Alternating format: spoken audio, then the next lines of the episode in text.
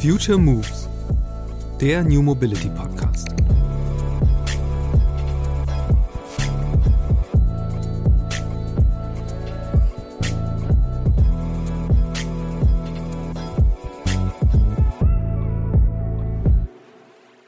Wir haben eine konservative Branche, schwierige Regularien. Ähm, aber es ist trotzdem sehr rar gesät. Das muss man, muss man einfach so sagen. Also da ist der Markt noch nicht so richtig bereit dafür. Was wir aber sehen, ist, es gibt halt vor allem, ich sag mal so in der jungen Führungsebene in Bauunternehmen, gibt es manchmal einzelne Akteure oder auch Akteurinnen natürlich, ähm, die doch irgendwie weit nach vorne blicken, die es auch cool finden, mit jungen Leuten zusammenzuarbeiten, nicht immer nur die Silberrücken von ihren Ideen überzeugen zu müssen, sondern einfach zu sagen, hey, ich habe hier ein Team, das, das kann was ähm, und wir versuchen das jetzt. Vom Erdbebenhelfer zum Asphaltrevolutionär.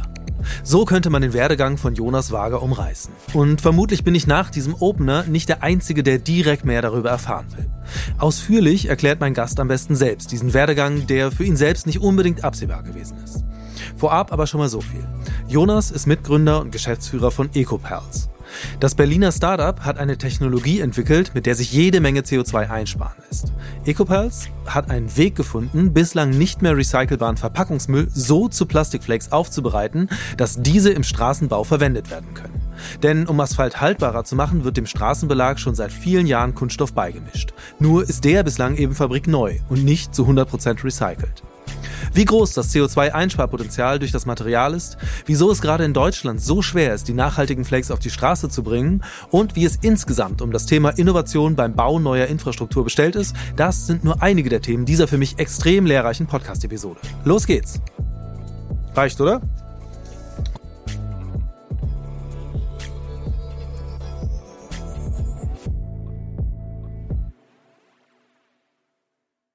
Hallo Jonas, ich freue mich sehr, dass du im Podcast bist. Hi Christian, vielen Dank für die Einladung. Ich freue mich auch. Wir sprechen heute über ein Thema, das äh, in einem Podcast, der sich mit Mobilität beschäftigt, äh, muss ich selbst kritisch eingestehen, viel zu kurz gekommen ist in der Vergangenheit, nämlich über Straßen. Ähm, ihr habt nämlich eine Technologie entwickelt, die einfach mehr Nachhaltigkeit in den Straßenbau einbringen will. Wie genau das funktioniert, was das bringt, äh, reden wir im Detail drüber. Aber lass uns mal ganz an den Anfang springen, weil, wenn ich das richtig verstanden habe, ist das eine Idee, die bei dir entstanden ist, als du äh, in Nepal warst, eigentlich um nach einem Erdbeben zu helfen. Wie kommt man da auf Straßen? Ja, Christian, da könnte ich jetzt ziemlich lange ausholen. Ähm, wir haben nach, nach einem großen Erdbeben 2015 in Nepal äh, einen Verein an der Uni gegründet und wollten damals den Menschen vor Ort helfen mit, ja, ich sag mal, nachhaltigen Projekten, vor allem nachhaltig in dem Sinne, dass sie auch wirklich lange halten. Ja. Und ähm, da ging es dann erst um Häuseraufbau, Kinder wieder in die Schule zu bringen, Trinkwasseraufbereitung und irgendwann in diesem bunten Blumenstrauß sind wir dann letztlich auch dazu gekommen zu sagen, hier liegt so viel Müll rum und insbesondere der Plastikmüll ist halt besonders schädlich. Da muss es doch Möglichkeiten geben, hier schnell zu helfen. Hm, vielleicht kurz zu dem Wir. Also was ist der Hintergrund? Was ist dein Hintergrund, dein akademischer Hintergrund? Ich habe Corporate Management in Economics studiert. Eigentlich gar nicht der klassische Studiengang, um dann sowas Technisches wie Straßenbau oder auch Plastikrecycling, Kunststoffrecycling äh, in der späteren Karriere zu machen. Ähm, und genauso sah es eigentlich auch im Team aus. Also wir waren jetzt an der Uni eher Geisteswissenschaftler, mhm. BWLer, ähm, und halt Projektmanager. Okay, und seid dann eben sozusagen als Gruppe nach Nepal gegangen und habt dann mal geguckt, was können wir eigentlich machen. Und genau, genau. wann, wann, kommt dann Kunststoff und Recycling ins Spiel? Ähm, das kommt relativ schnell, wenn man da vor Ort ist und sieht, wie mit Müll umgegangen wird. Mhm. Der wird nämlich entweder am Straßenrand verbrannt oder wenn er eingesammelt wird, was ja schon mal ein Anfang ist, dann kommt er in offene Deponien, oft am, am Flussrand. Sowas haben wir auch besichtigt. Und da haben wir uns entschieden, wir wollen was mit Plastik machen. Ja. Naja, und jetzt, äh, da, auch damit setzt man sich vielleicht nicht auseinander, aber um Plastik wieder einen Sinn zu geben, braucht es total viel. Es braucht eine Sammelinfrastruktur, man muss es sortieren können, dann eben recyceln und es braucht auch einen Markt, um das abzunehmen. Und eigentlich war all das in Nepal überhaupt nicht vorhanden. Ja. Naja, also sucht man nach Technologien, die, ähm, die all das irgendwie abdecken oder wo die Hürden möglichst gering sind. Und da war eine Lösung, die wir in Indien schon vorfinden konnten, eben mhm. die Wiederverwendung von Plastik in Straßen. Okay. Jetzt, glaube ich, müssen wir ganz kurz mal reingehen, weil das war nämlich eine Sache, die für mich völlig neu war, dass in Straßen überhaupt Kunststoff ist. Das war mir gar nicht klar. Ähm, vielleicht machen wir schon mal direkt diesen kurzen Exkurs. Also, was genau ist in der Straße drin und warum, warum ist da überhaupt Plastik drin? Ja, also das, das hat mich auch total überrascht. Ähm, Straßen kennt man ja, schwarzer Belag, ist am Ende nichts anderes als Steine und Bitumen. Bitumen ist eigentlich auch ein Restprodukt aus der Erdölraffinerie. Also Ja. wenn wir neue Öle, aber auch Plastik herstellen, dann bleibt ganz unten so eine schwarze Schlacke übrig. Das ist quasi Bitumen, was wir in Straßen als Kleber benutzen, Mhm. um die Steine zusammenzuhalten. Und jetzt haben wir aber über die letzten Jahrzehnte ja immer mehr Verkehrsaufkommen. Über sowas sprecht ihr ja auch immer mal. Ja. Ähm, und um dem eben zu begegnen, geben wir auch schon seit Jahrzehnten, das ist wirklich keine neue Idee, Kunststoffe in die Straße zu. In Europa sind das hunderttausende Tonnen, die da jedes Jahr eingesetzt werden. Einfach weil sie das Material stabiler machen, also bei hohen Belastungen hält so eine Straße dann einfach länger, oder? Genau, also das Plastik löst sich quasi, bildet so eine Art Netzstrukturen. Da will ich jetzt nicht so sehr ins Detail gehen, aber das ist am Ende das, was dafür sorgt, dass es viel, viel länger hält. Also kunststoffmodifizierte Straßen sind deutlich haltbarer als ohne. Wie hoch ist der Anteil dann an dieser Masse?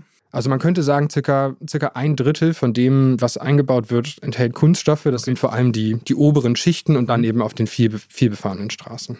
Also du sagst jetzt selbst, ihr habt dann äh, diese Idee gefunden. Äh, also es gab quasi ein Vorbild in Indien und dann ähm, habt ihr aber trotzdem außer der Idee, sage ich mal, noch nicht so viel gehabt. Also ähm, und vor allen Dingen, das ist ja jetzt auch der spannende Punkt dabei. Äh, warum seid ihr jetzt nicht mehr in Nepal, sondern warum macht ihr das Ganze in Berlin? Wir hatten eigentlich gar keine Expertise. Und als wir dann in Nepal angefangen haben, zu Kommunen zu gehen, zu Straßenbauern zu gehen und vorzuschlagen, hey, versucht es doch mal, kamen so viele Fragen, auf die wir überhaupt keine Antworten hatten, dass Ja. wir dachten, naja, wenn das doch in Deutschland schon seit Jahrzehnten so gemacht wird, dann fragen wir doch die Deutschen mal, wie sie es gerade machen. Mhm.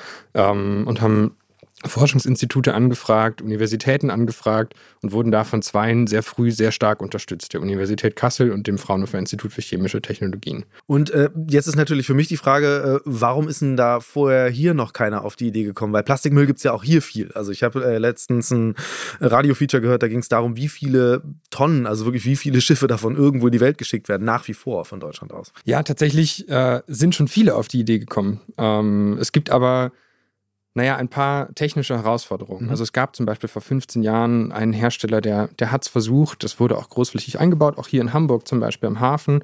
Ähm, und dann gab es aber, ich glaube, 2010 oder 2011 einen ziemlich kalten Winter, ähm, der zu riesigen Schadensfällen geführt hat. Also da war quasi die Anforderung, die wir hier in Deutschland haben, mit Klima, was eben im Winter doch auch mal sehr kalt werden kann, im Sommer eben sehr warm, die war, die war da einfach nicht gelöst. Und genau damit haben wir uns dann in der Forschung beschäftigt. Also wir waren dann erst bei Fraunhofer in einer Art Forschungsgruppe und haben eben versucht, äh, den Kunststoff so aufzubereiten, dass er auch im deutschen Klima und im deutschen Straßenbau gut funktioniert und dieses Neuplastik ersetzen kann. Ja.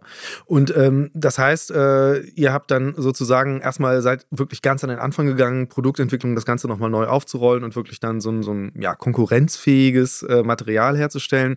Ähm, woraus besteht das denn? Ja, also ähm, genau, wir, wir sind wirklich ganz an den Anfang gegangen, sogar in der, in der Wertschöpfungskette noch ein kleines bisschen weiter. Denn äh, ich bin quasi selber zu äh, Verwertern gefahren und habe dann von Hand aus den Ballen raussortiert, was quasi schwer recycelbar ist. Also wir wollten eben auch nicht in Konkurrenz treten zu Ja. anderem Recycling, sondern wir wollten gucken, dass wir wirklich Kunststoffe benutzen, die eigentlich keine andere Verwertung mehr haben. Welche sind das?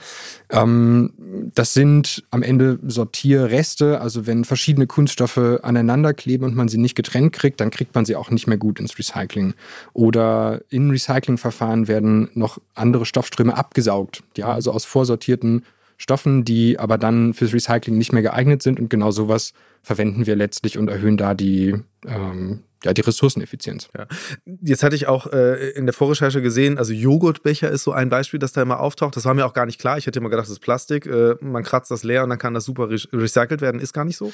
Ja, also das würde ich sagen, ist vor allem auch eine Headline in einem Artikel gewesen, die ich jetzt fachlich auch nicht hundertprozentig unterstützen würde. Es gibt Joghurtbecher, die, ähm, die in der Herstellung nicht besonders günstig sind, um, sie- um sie zu recyceln, aber ich würde sagen, der größere Teil sollte mittlerweile auch in eine gute Anwendung gehen. Aber ein gutes Beispiel sind aus so Schnittkäse die, ähm, die Deckfolien. Die bestehen zum Beispiel aus verschiedenen Kunststoffen, weil man verschiedene Funktionen braucht, Wasserdurchlässigkeit, äh, dass kein Sauerstoff durchkommt und dann muss sie noch bedruckbar sein und dadurch haben wir quasi verschiedene Kunststoffe und das kriegt man in der Sortierung nie wieder auseinander. Okay. Und das ist dann euer Rohstoff, den ihr da habt. Äh, Vorteil, das will auch sonst keiner haben. Ähm, kriegt ihr das dann sozusagen, also kriegt ihr Geld dafür, dass ihr das Zeug dann irgendwie noch verwertet oder ist das, äh, ist das was, wofür ihr äh, was bezahlt? Also wessen Probleme löst ihr eigentlich insgesamt? Ja, das ist so ja. die Frage dahinter. Also ähm, tatsächlich bezahlen die Entsorger gerade Geld dafür, um das Material, das wir benutzen, in die Verbrennung zu schicken. Mhm. Das kostet Geld. Obwohl da Strom produziert wird, kostet das am Ende Geld. Ähm, dann kommt aber dann danach natürlich ein recht aufwendiger Aufbereitungsprozess. Also wir am Ende bezahlen wir schon unsere Lieferanten dafür, dass sie für uns dann aber ein fertiges Produkt herstellen. Ja. Ähm, ja, das, das löst ein Problem. Und auf der anderen Seite ersetzen wir eben diese Neukunststoffe, die in der Straße eingesetzt werden. Und das, naja, gleichwertig mit einer äh, ja, gleichwertig haltenden oder lang, gleich, gleich lang haltenden Straße ähm, aber zu geringeren Kosten. Also das, was wir herstellen, ist eben dadurch, dass es ja davor, also ein, ich sag mal, Negativpreis hätte, weil es ja. verbrannt werden muss, ähm, ist es deutlich günstiger auf der anderen Seite. Das heißt, sowohl der Lieferant als auch der Straßenbauer sparen dabei Geld und mhm. in der Gesamtwertschöpfungskette wird enorm viel Energie und damit auch CO2 eingespart. Dann, was, was genau sind so die Einsparpotenziale? Also über welche Größen reden wir da? Ähm, also es ist relativ schwer, das für den Asphaltmarkt zu quantifizieren, mhm. aber wir sparen bis zu 30 Prozent auf die gesamte Herstellung vom Asphalt. An CO2-Emissionen. An CO2-Emissionen, mhm, genau. Okay, das ist ja schon nicht unerheblich. Ja. Und äh, jetzt stellt sich natürlich dann direkt die nächste Frage, äh, warum wird es nicht überall schon verbaut? Äh, weil man sollte jetzt davon ausgehen, ähm, wenn da wirklich Geld zu sparen ist, gerade in der Branche, äh, wo ja man in letzter Zeit immer gehört hat, dass die Kosten massiv gestiegen sind, sollte ja eigentlich jedes Einsparpotenzial direkt genutzt werden. Ja, also wir merken auch, dass die Industrie da immer mehr Interesse hat ähm, und also auch auf uns mittlerweile selber zukommt. Wir mussten uns am Anfang doch gegen dieses Stigma durchschlagen, weil es ja in der Vergangenheit Projekte gab, die nicht so gut funktioniert mhm. haben. Ähm, die größte Hürde für uns bleibt aber irgendwann recht schwergängiges Regelwerk. Das heißt, der größte Kunde im Straßenbau ist ja die öffentliche Hand und ja. die arbeitet nun mal nach, äh, nach technischen Vorschriften, wie Asphalt herzustellen ist und in die haben wir lange nicht so richtig reingepasst. Warum genau? Also was, was ist da genau das Problem? Ähm, das ist, es geht natürlich sehr ins technische Detail. Äh, wenn man es vergleicht, dann guckt sich das Regelwerk der Einfachheit halber, ja, weil wir quasi, wir müssen ja als, als Auftraggeber will man prüfen, ob etwas mhm. richtig ausgeführt wurde und dafür gibt es quasi vereinfachte Tests. Ja. Ähm, und diese Tests betrachten aber nicht, wie funktioniert der Asphalt als Ganzes, sondern wie funktionieren die Einzelteile. Mhm. Äh, vergleichbar bei einem Smartphone würden wir uns halt Akku, Display, Prozessor angucken, aber wie, ob das jetzt richtig oder wirklich gut zusammengesetzt wurde, das prüft dann am Ende doch okay. keiner, weil es halt zu viel Aufwand ist. Und das heißt also, in dem Fall wäre dann eure Komponente, diese, diese Kunststoffflakes, äh, verhalten sich dann doch anders als jetzt Neuplastik und deswegen seid ihr dann sozusagen raus. Genau, genau. Also es ist quasi, ja, da würde ich jetzt in der Wertschöpfungskette recht weit nach vorne gehen, aber ja. am Ende, die, das Neuplastik wird schon in Bitumen eingerührt und das kommt dann ans Mischwerk. Wir gehen direkt zum Mischwerk und lassen es da einrühren. Ähm, und das fällt nicht ins Regelwerk. Der Asphalt, der ausgeliefert wird, funktioniert eigentlich gleich. Okay. Und äh, nichtsdestotrotz gibt es ja inzwischen einige Projekte, also vor allen Dingen auch äh, in, in deutschen Städten. Ähm, was genau ist da jetzt passiert? Also sind das, ist das dann immer auf privaten Geländen oder habt ihr da jetzt äh, auch schon, ich sag mal, äh, irgendwie Brothers and Sisters in Crime, die ähm, euch helfen wollen, diese Idee auf die Straße im wörtlichen Sinne zu bringen? Ja, also wir haben da schon Unterstützung erfahren, muss man sagen. Und am Ende sind die Strecken, die wir gebaut haben, sogenannte Pilotstrecken. Also quasi Strecken, in in denen man mal äh, erproben darf, wie funktioniert eine mhm. neue Technologie. Und das braucht aber immer äh, dann einen Auftraggeber, also eine, eine Kommune, ein Land, den Bund oder eben ein privates Unternehmen, das sagt, okay, das ist jetzt nicht im Regelwerk, aber für mich klingt das alles erstmal so vielversprechend, ich möchte es zumindest mal ausprobieren äh, und da dann eine kleinere Straße bauen. Ja, wo sind jetzt so, wo kann man sozusagen auf eurem Belag rumfahren? Man findet uns eigentlich in ja, fast allen Bundesländern. In Kiel haben wir viel gebaut, in mhm. Ähm, in Berlin hoffe ich, äh, dass wir im Frühjahr, Frühjahr reinkommen, Nordrhein-Westfalen, aber auch, auch im Süden Aschaffenburg. Ich glaube, in Baden-Württemberg fehlt uns noch. Okay. Und ähm, jetzt seid ihr ja, wenn ich es richtig verstanden habe, gerade so ein bisschen an dieser Schwelle. Eben diese ganzen Pilotprojekte sind da. Äh, naturgemäß braucht es dann eine gewisse Zeit, bis man beurteilen kann, okay, hält tatsächlich so, wie wir uns das, wie uns das versprochen wurde. Ähm, was ist jetzt so der nächste Schritt? Also wo wollt ihr jetzt, wie sieht, wie sieht euer Unternehmen Ende des Jahres aus? Also ich würde sagen, wir sind wirklich gerade klassisch an dem Punkt, dass wir wirklich in den Markt eintreten. Mhm. Wir haben die erste Partnerschaft mit einem Asphalthersteller im Dezember unterzeichnet. Wir haben zwei weitere auf dem Tisch. Das heißt, bei uns geht es jetzt wirklich los. Wir ähm, werden in einigen Mischwerken als Standardasphalt ausgeliefert im kommenden Jahr. Okay, also tatsächlich da substituiert ihr dann komplett schon äh, Neuplastik mit eurem Produkt. Ja. Ähm, lass uns mal über das Geschäftsmodell sprechen. Du hast es selbst schon gesagt, ihr arbeitet da mit Partnern zusammen. Also, was macht ihr denn eigentlich dann selbst? Also, weil ich verstehe das richtig, ist jetzt nicht, ihr habt jetzt kein eigenes Werk, wo ihr dann diese, diese Flakes herstellt, sondern ihr habt eigentlich eine Technologie, die ihr dann lizenziert. Genau, so, so, könnte man das beschreiben. Wir haben in dem Sinne Lohnhersteller, aber das sind eben sehr große Unternehmen, äh, die auch über die Materialkapazitäten verfügen, aber eben auch über die Verarbeitungstechnologie. Ähm, und mit denen setzen wir einen Prozess auf. Das heißt, wir brauchen die richtigen Kunststoffe in der richtigen Zusammensetzung. Ähm, wir stellen außerdem noch Chemikalien zur Verfügung. Das ja. ist in unserer Rezeptur notwendig, damit das Ganze funktioniert, damit zum Beispiel solche Kälteprobleme wie in der Vergangenheit nicht auftreten. Mhm. Ähm, dann stellen die für uns ein Produkt her. Wir haben noch mal eine eigene Qualitätskontrolle, um sicherzustellen, dass wirklich das ankommt, was wir bestellen. Ja. Ähm, und liefern das dann an die Asphalthersteller. Und was sind denn das so für Dimensionen? Also wie viel wurde denn da jetzt schon so hergestellt und äh, was sind denn jetzt eure ja, Zielzahlen jetzt einfach mal so für die nächsten Monate, dass man so ein bisschen mal ein Gefühl dafür kriegt, plant ihr da jetzt eher so eine Zufahrtsstraße oder ist das schon Autobahnniveau? Ähm, also über die ganz konkreten Zahlen kann ich nicht sprechen. Ähm, aber also wir haben jetzt knapp dreistellige Tonnenzahl an Produkt hergestellt, also mhm. also an äh, Kunststoff verarbeitet. Ähm, und wir planen in diesem Jahr knapp 1000 Tonnen abzusetzen. Okay, und ähm, das heißt, eben, du hast es gesagt, ihr seid ja schon in gewissen Bereichen, seid ihr so der Standardkomponentenzulieferer. Wie ist denn überhaupt dieser Markt zu verstehen? Also wie viel, wie viel Prozent könntet ihr denn überhaupt abdecken, jetzt einfach mal so mit den Kapazitäten, die ihr habt? Oder ist es prinzipiell unendlich? Gäbe es jetzt ein Szenario, wo ihr sagt, okay, wenn das alles läuft, wenn wir unser Produkt gut lizenziert geben, vielleicht wenn noch drei, vier Mitbewerber, die irgendwo entstehen sind, auch noch Gas geben, dann haben wir es geschafft, äh, dass bis 2000x äh, das zu 100 Prozent äh, durch Altplastik ersetzt ist. Also ist das so ein Szenario, an dem ihr arbeitet? Also tatsächlich das ist ein Riesenvorteil daran, dass wir eben nur mit Partnern arbeiten. Mhm. Wir haben eigentlich Zugang zu unendlichen Ressourcen. Unendlich. Also es gibt mit, genug Plastikmüll, leider. Wei weit mehr als genug Plastikmüll, okay. um, äh, um alle Straßen in Deutschland mit äh, Recyclingplastik zu modifizieren, ja. Wie lange würde das dann überhaupt dauern? Also was sind so die Erneuerungszyklen bei Straßenbelag? Um Uh, also sehr unterschiedlich, aber so zwischen 10 und 30 Jahren mhm. ist, denke ich, immer die Zeitspanne, in der wir uns bewegen. Jetzt ist natürlich eine Frage, die auch nahe liegt. Äh, Plastik in der Straße drin ist ja jetzt äh, auch nicht ganz unproblematisch. Jetzt hast du selbst gesagt, es ist heute ist auch schon Plastik drin. Aber wie ist das mit Emissionen, die da entstehen? Mikroplastik natürlich. Fällt das wirklich ins Gewicht? Also, weil man weiß ja, dass eben bei Autos natürlich auch äh, viel Mikroplastik entsteht. Ähm, wie verhält sich das Straße im Vergleich zu den Autos, die darauf unterwegs sind oder Lastwagen? Also ja, gute Frage, bekommen wir häufig, auch wenn wir mit Partnern sprechen. Tatsächlich, der Abrieb aus Reifen ähm, ist ungefähr sechsmal so groß wie der, der vom Straßenbelag kommt. Mhm. Ähm, das sind aber dann immer noch die Top zwei größten Quellen für Mikroplastik, die ja. wir in Deutschland haben. Ähm, und jetzt ist eine ganz interessante, ein interessanter Aspekt, wenn wir uns Plastik in den Straßen angucken, dass wenn wir Asphalt mit Plastik modifizieren, er haltbarer wird und dadurch ja. weniger Abrieb auf den Straßen entsteht. Mhm. Und das Problem ist, dass hier auch das Bitumen, wenn es abgerieben wird, quasi Mikroplastik ist. Das mhm. heißt, ähm, wir wollen am Ende einfach möglichst wenig Abrieb von den Straßen und das ja. geht vor allem mit mehr, mehr Kunststoffmodifikation. Klar, also euer Thema ist, ihr müsst jetzt erstmal das Produkt, das ihr habt, das, äh, wo ja auch sicherlich äh, sehr viel Entwicklungsleistung reingeflossen ist, da das erstmal in den Markt bringen, eine Firma werden, die Geld verdient, die expandieren kann. Ähm, aber ich ne, gehe jetzt mal davon aus, du bist jetzt ziemlicher Experte geworden inzwischen für äh, den Stand der Technik beim Thema Straßenbelag. Was ist denn da noch drin? Sind da noch Potenziale, wo du jetzt auch sagst, so, okay, ähm, steht jetzt nicht auf unserem Zettel, aber theoretisch wäre es möglich, einfach die Haltbarkeit nochmal zu verdoppeln, zu verdreifachen?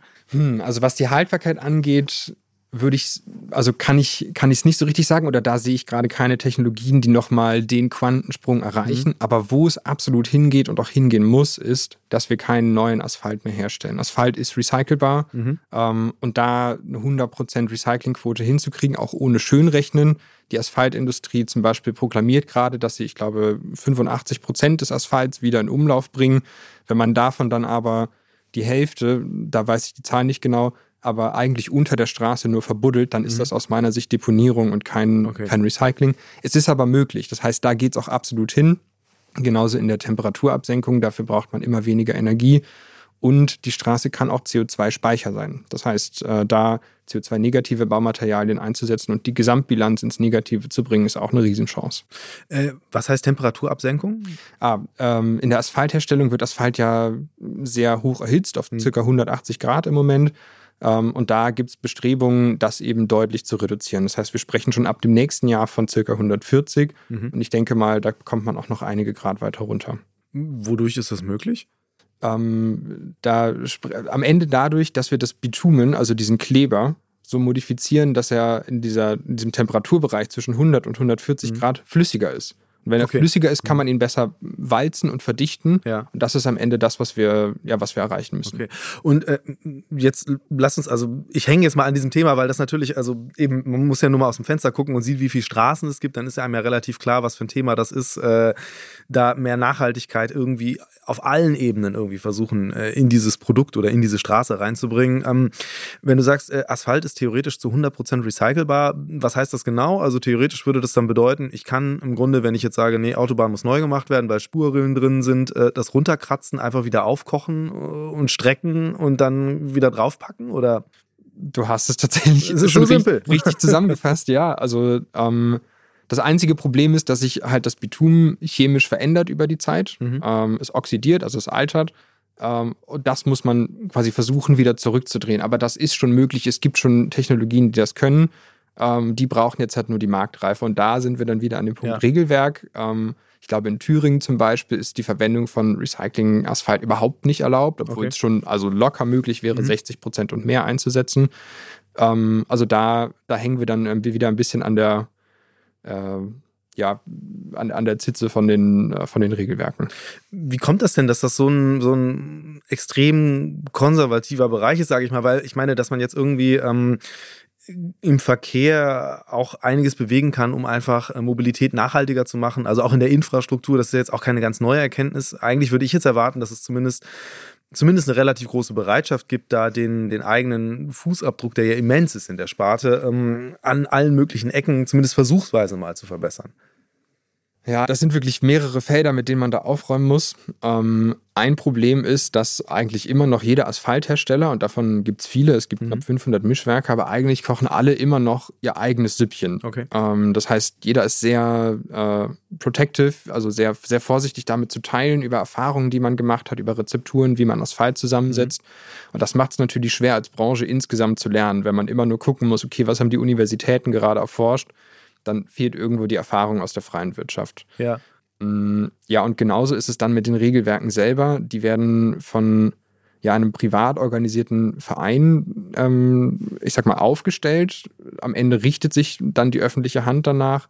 Und währenddessen die Idee eigentlich super war, nämlich zu sagen, wir bringen alle Expertise zusammen, die Leute aus der Branche, also aus den Unternehmen, mhm. aus den Forschungseinrichtungen, aus der Politik, wir bringen alle an einen Tisch und schreiben die Regelwerke zusammen ist es jetzt doch so, dass der, der Prozess leider sehr intransparent ist. Ähm, nur mal ein Beispiel. Ähm, ich habe zum Beispiel im November einen Vortrag gehalten bei dem Verbandstreffen in Warnemünde ähm, und habe da eigentlich auch genau das angesprochen, dass auch ja. für uns als Innovationstreiber, und wir sind nicht die Einzigen, mhm. ähm, dass da der Leitfaden fehlt. Wie bringen wir neue Technologien denn in die Branche rein? Was, ja. was muss ich nach Regelwerk erfüllen? Wenn ich alle Haken gesetzt habe, darf ich dann bauen? Ähm, darauf hatte sich ein Teilnehmer, hatte, hatte mir widersprochen und meinte, naja, wir sitzen da ja schon dran und wir arbeiten an diesem, äh, an diesem Pamphlet, sage ich mal. Und dann habe ich gefragt, kann ich das denn einsehen? Darauf war die Antwort nein. Dann habe ich gefragt, okay, aber wann, wann bringt ihr das denn jetzt in ja. den Markt? Äh, und darauf meinte er nur, na nicht dieses Jahr und der ganze Raum hat gelacht, weil halt klar war, es braucht noch fünf oder zehn Jahre, bis das Ganze wirklich kommt. Wie ist denn da die Situation eigentlich jetzt mal ein bisschen über die Landesgrenzen hinausgeguckt in Europa? Also ist es überhaupt, gibt es auch eine europäische Ebene? Weil ich meine, sehr viele Dinge werden ja inzwischen EU-weit geregelt, was ja gerade im Hinblick auf nachhaltigere Produkte, also sei es jetzt irgendwie Right to Repair als ein Thema, das gerade diskutiert wird, ja schon die Sache schneller voranbringt, als es oft auf nationaler Ebene ist. Ist das auch was, was äh, beim Thema Asphalt stattfindet? Also es gibt eine europäische Norm und nach der muss sich die nationale auch richten. Hm. Ähm, das so gesehen erstmal positiv, dass man da versucht, diesen einheitlichen Rahmen zu spannen.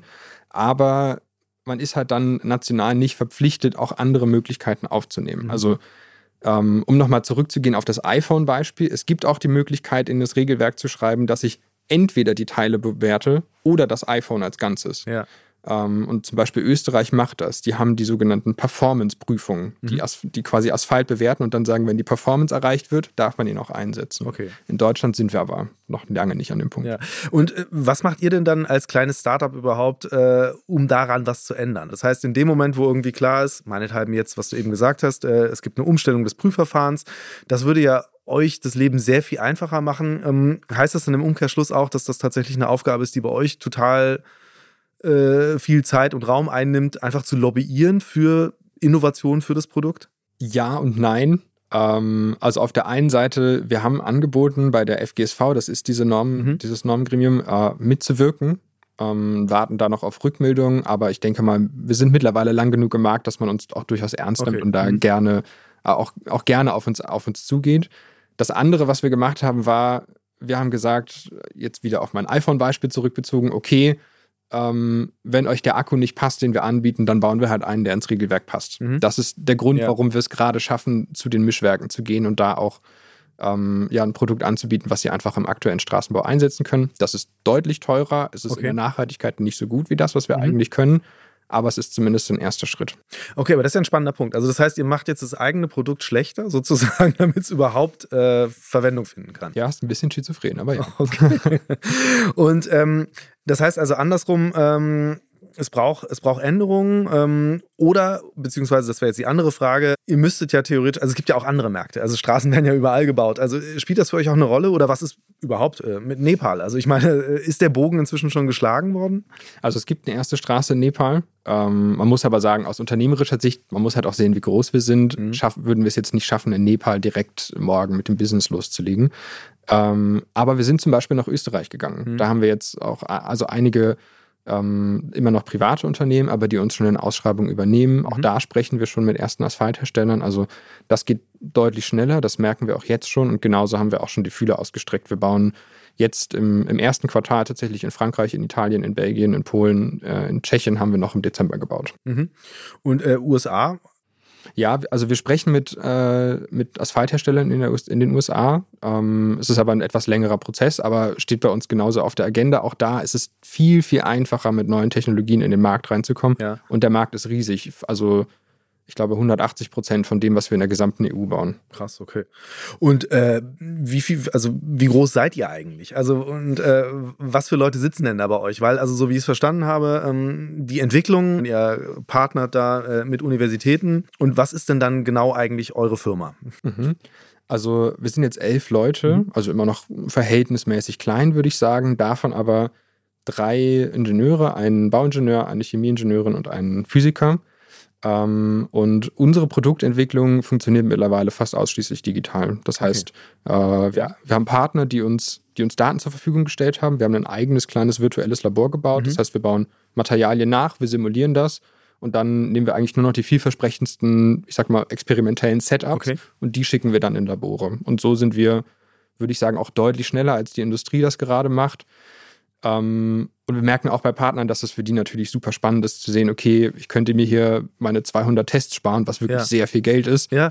ähm, und mache das quasi einfach darüber, dass ich aus meinen alten Daten lerne. Ähm, lass kurz nochmal da äh, tatsächlich ja. verharren, weil das ist ja ein spannender Punkt. Also das heißt, äh, eure Entwicklung findet eigentlich erstmal nur im Computer statt. Ja. Und das heißt, ihr habt sozusagen ähm, Software, die dann Moleküle, Chemie irgendwie das alles simulieren kann und äh, da könnt ihr dann ja sozusagen nur zu Stromkosten unendliche Tests reinlaufen lassen.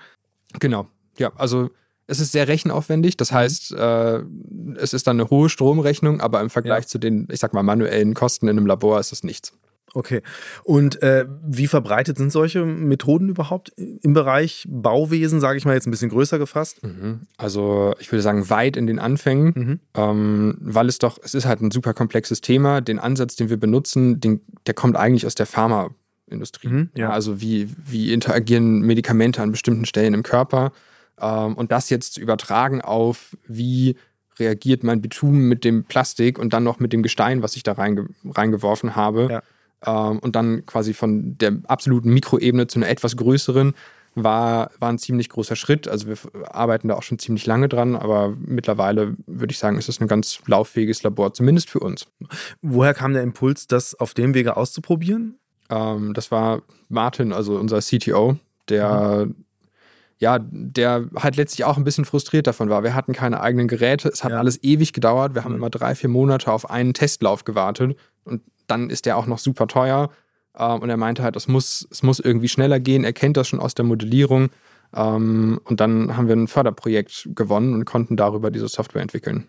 Okay, achso, habt ihr selbst entwickelt auch? Ja, ja krass, 100 Prozent. Okay. Und ähm, das heißt, äh, ihr seid weiterhin dabei, das Produkt noch ähm, zu entwickeln, probiert noch neue Rezepturen aus? Oder also, weil das ist ja, du hast es ja eben selbst gesagt, es gibt da diese, diese, diese hunderte von Asphalthersteller, die haben das irgendwann mal für sich zusammengerührt, das funktioniert ganz gut und die lassen das so.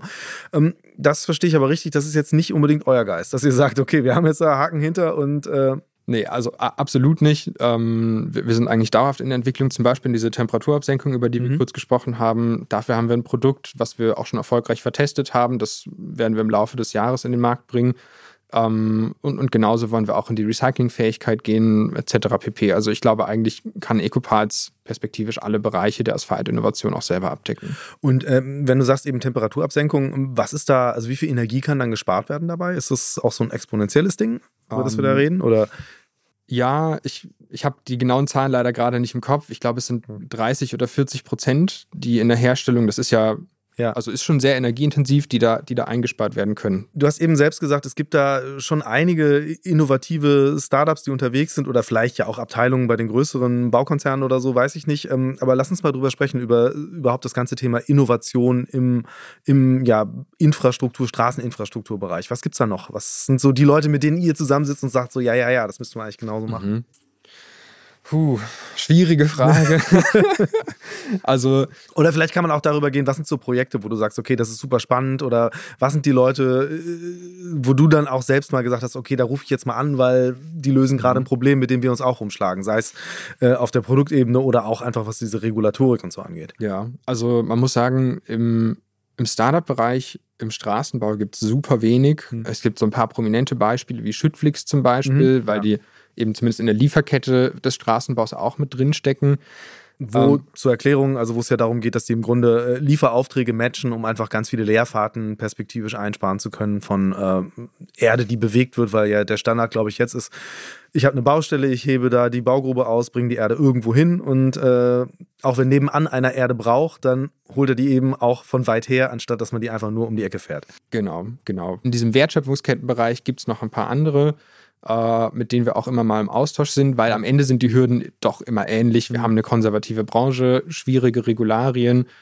Ähm, aber es ist trotzdem sehr rar gesät. Das muss man, muss man einfach so sagen. Also ja. da ist der Markt noch nicht so richtig bereit dafür. Was wir aber sehen, ist, es gibt halt vor allem, ich sag mal so in der jungen Führungsebene in mhm. Bauunternehmen, gibt es manchmal einzelne Akteure oder auch Akteurinnen natürlich, ähm, die doch irgendwie weit nach vorne blicken, die es auch cool finden, mit jungen Leuten zusammenzuarbeiten, ja. nicht immer nur die Silberrücken von ihren Ideen überzeugen zu müssen, sondern einfach zu sagen, hey, ich habe hier ein Team, das, das kann was ähm, und wir versuchen das jetzt. Ja, ich würde ja auch mal davon ausgehen, dass eigentlich auch ein immenser Druck herrschen sollte, so die eigenen Emissionen so ein bisschen in den Griff zu kriegen, weil ich meine, das ist ja auch so, also jetzt nicht unbedingt Straßenbau für sich, aber jeder weiß, Beton ist wahnsinnig CO2-intensives Material und ich denke mal, wenn da jemand ist, der dann eben ein bisschen weiter denkt, als äh, wir machen das jetzt die nächsten zehn Jahre noch und dann bin ich eh in Rente, ähm, dass da auch ein großer intrinsischer Antrieb sein sollte, solche Methoden auszuprobieren, oder?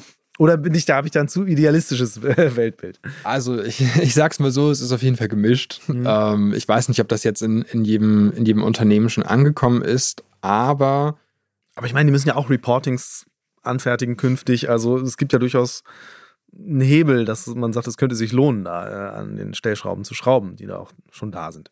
Ja, das, das stimmt. Und ich meine, also nur mal als Beispiel, ich glaube, der neue Vorstand der, der Strabag-Gruppe hat ja die Nachhaltigkeit quasi zu dem äh, dem Ziel für, ja. für Strabag selber ausgerufen, dass ähm, das ändert dann doch was auch in der Kommunikation mit den Akteuren. Also ja. da sieht man dann auch, wenn mal ein Unternehmen vorangeht, dann, dann funktioniert das.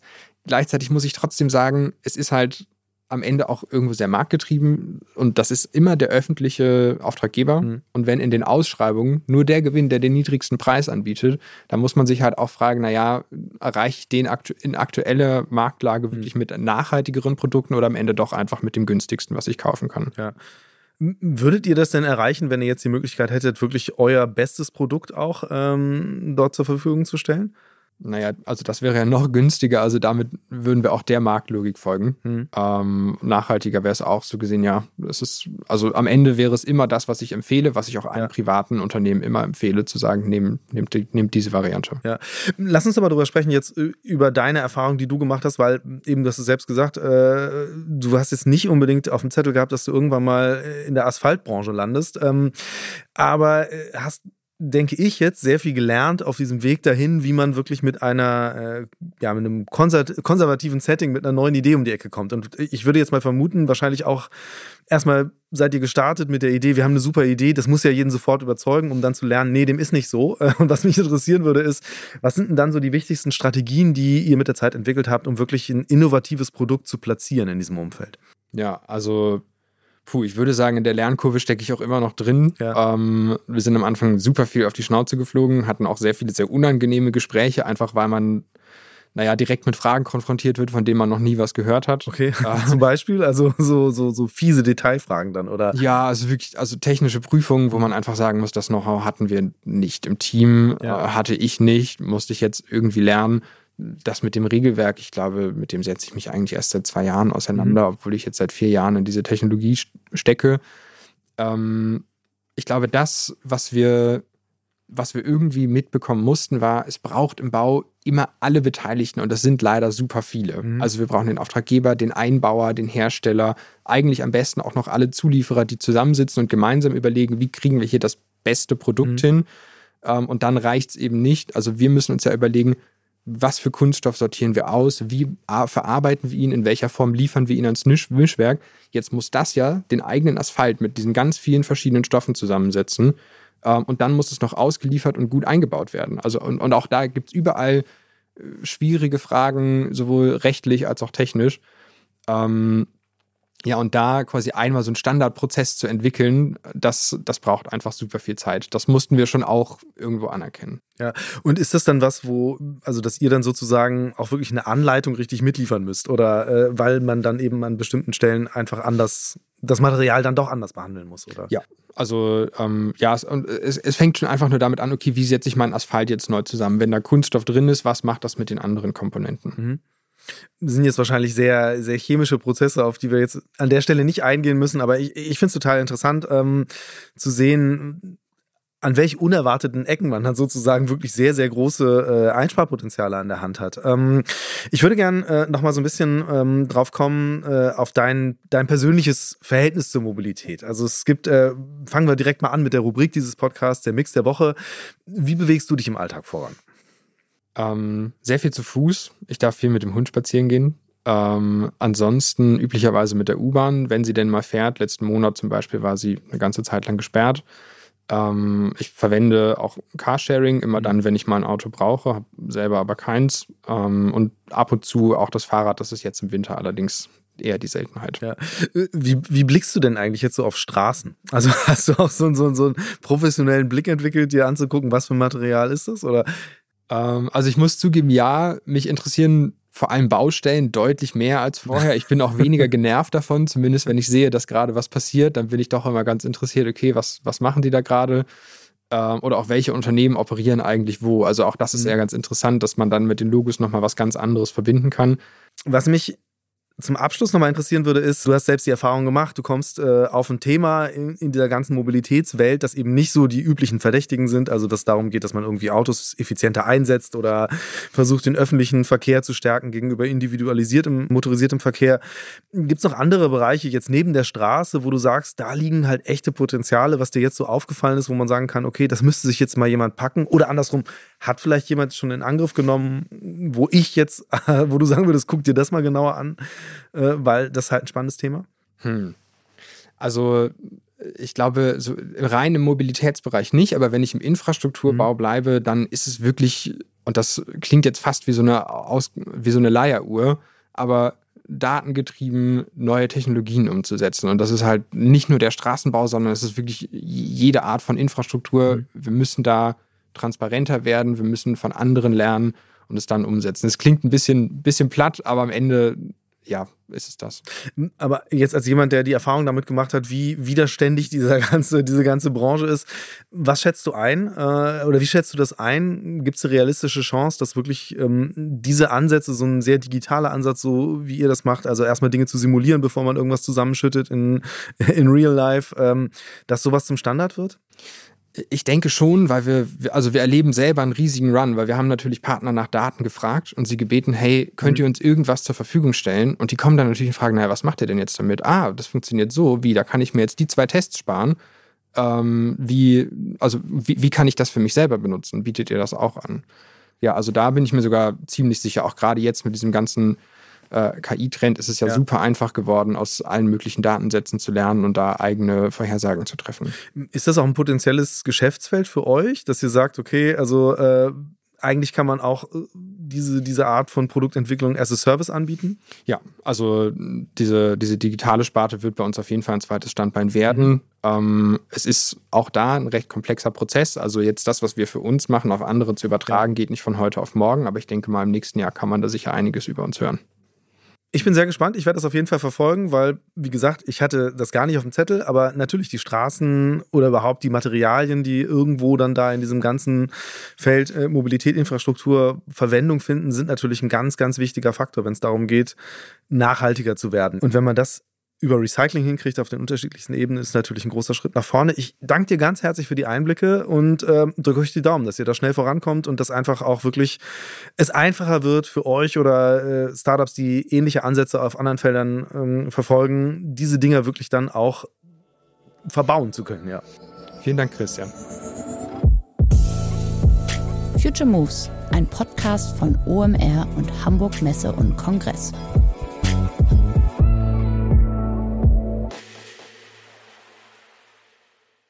Dieser Podcast wird produziert von Podstars bei OMR.